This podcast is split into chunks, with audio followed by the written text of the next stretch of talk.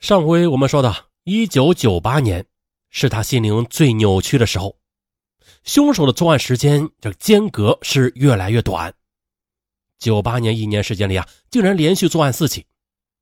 一九九八年一月十六日下午四时许，白银区胜利街有居民发现了二十九岁的女青年杨某在家中遇害，而调查证实，杨某被害时间为一月十三日七点到十六点。受害人颈部被锐器切开，全身赤裸，尸体肌肉僵硬，床上啊有明显的抓痕，上身共有刀伤十六处。再就是受害人在死前曾经剧烈的抵抗过，还有双耳及头顶部有十三乘二十四厘米的皮肉缺失。现场留有皮鞋足印，长二十六点五到二十七厘米。杨某是舞厅的常客。啊，接触的人员比较复杂。她独居在胜利街，丈夫啊是邻县的粮库工人，两人聚少离多。其实啊，在一月十三日就已经有人发现杨某遇害了，但是发现者因为害怕被牵连而没有报警。后来经警方调查，排除了该人的作案可能。一九九八年一月十九日下午五时四十五分。家住白银区水川路六号，二十七岁的女青年邓某在家中遇害。受害人上身是被推至双乳之上，裤子也被扒至膝盖处，颈部被锐器刺割，身上共有刀伤八处。只见左乳头及背部三十乘二十四厘米的皮肉缺失，而受害者的左乳头居然是被咬下来的。也就是这之后啊，凶手便休息了半年啊，他也害怕呀。因为警察查案子动静是比较大的，周边也有人说白银出了个杀人狂。那半年呢，他就不怎么到白银来，怕被抓住。可仅仅半年之后，同样的在供电局宿舍，他杀了一个八岁的小女孩，并且强奸。一九九八年七月三十日那天啊，周四学校放假，大人在上班。上午八岁的苗苗被妈妈带到单位里去了，下午下雨带去不方便呢，便留在了家中。下午五点四十分，苗苗的妈妈回到家中，没有发现苗苗啊，还以为孩子跑出去玩了。她焖了米饭，回头看到柜子开了一道缝，想到啊，苗苗有时候喜欢在大衣柜里躺着玩呢，啊，他就去打开柜子，打开柜子一看，哎呦，这里边挺乱的啊。苗苗妈妈便将衣服抱到床上，这才看到了苗苗就窝在大衣柜里，而身子已经冰凉了。嫌疑人是用腰带勒颈致死后再强奸的。小女孩被害后被蜷缩着放到了衣柜里边，屋里的窗帘也全部被拉上了。受害人下身赤裸，颈部系有皮带，阴部又被撕裂，并且检出精子。作案之后，凶手觉得特别渴啊，就在苗苗家里泡了一杯茶，还放了少量的茶叶，在水杯上留有指纹，还有 DNA。这屋里什么东西都没有丢，啊，屋里啊还有一个值钱的录像机。而这次遇害的地址啊，正是在九四年七二七案地点啊，只有一门相隔的另一栋单身楼上。小女孩案现场是一个计量楼啊，有少量的住户，两栋楼啊都临街，而且啊都位于供电局机关的大院内，分别位于北门的两边啊，只隔着一条便道。其实，在那个年代，家属院基本上大家都是认识的啊，所以啊，很放心我们在里边玩。苗苗的好朋友徐月说：“苗苗啊，也不会轻易给陌生人开门的。”直到现在，徐月都想不通啊，嫌疑人高成勇那天是怎么进了苗苗家的？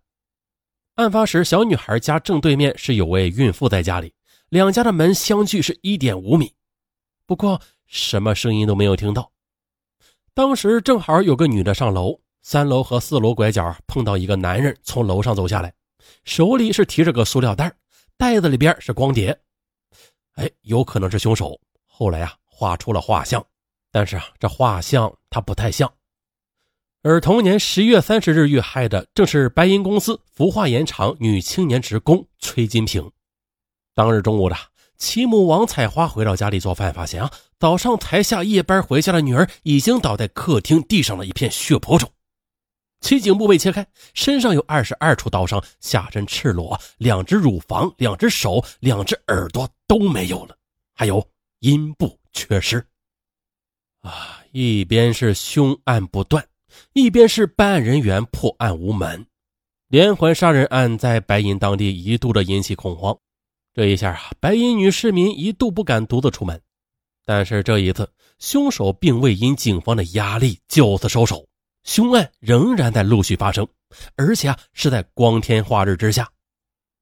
两千年十月二十日上午十一时许，白银棉纺厂平房家属区二十八岁的女工罗某在家中被害，受害人颈部被切开。裤子扒至膝盖处，双手缺失。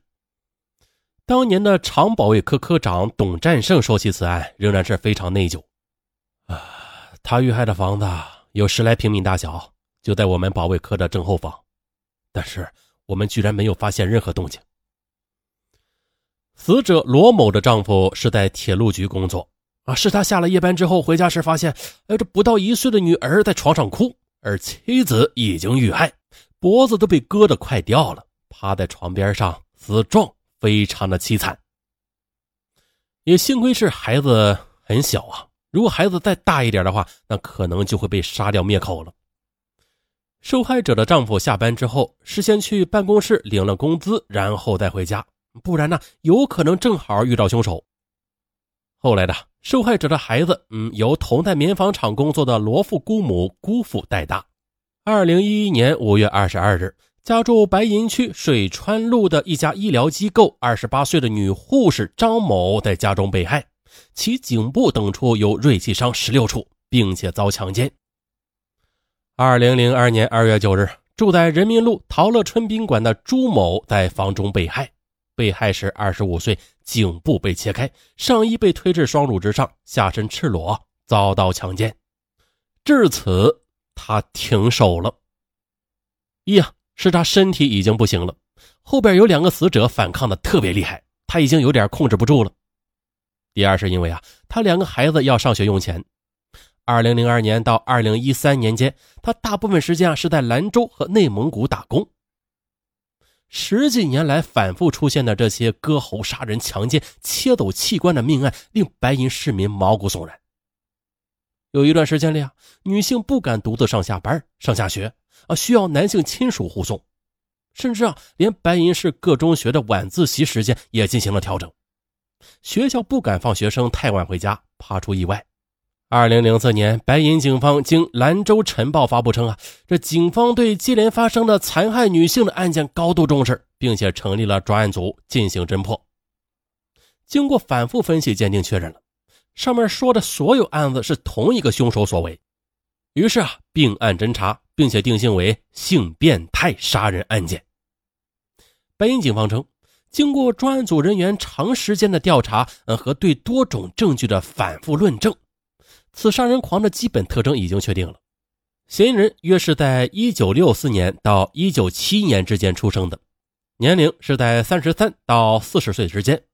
身高约是一米六八到一米七六，此人应该是在白银长期居住，啊，有较为严重的性变态心理或者生理缺陷，啊，特别是具有性功能间歇性的障碍症，对女性啊同时怀有仇恨的心态，并且啊在白银市区有独居的条件，还与内蒙古包头市有一定的联系。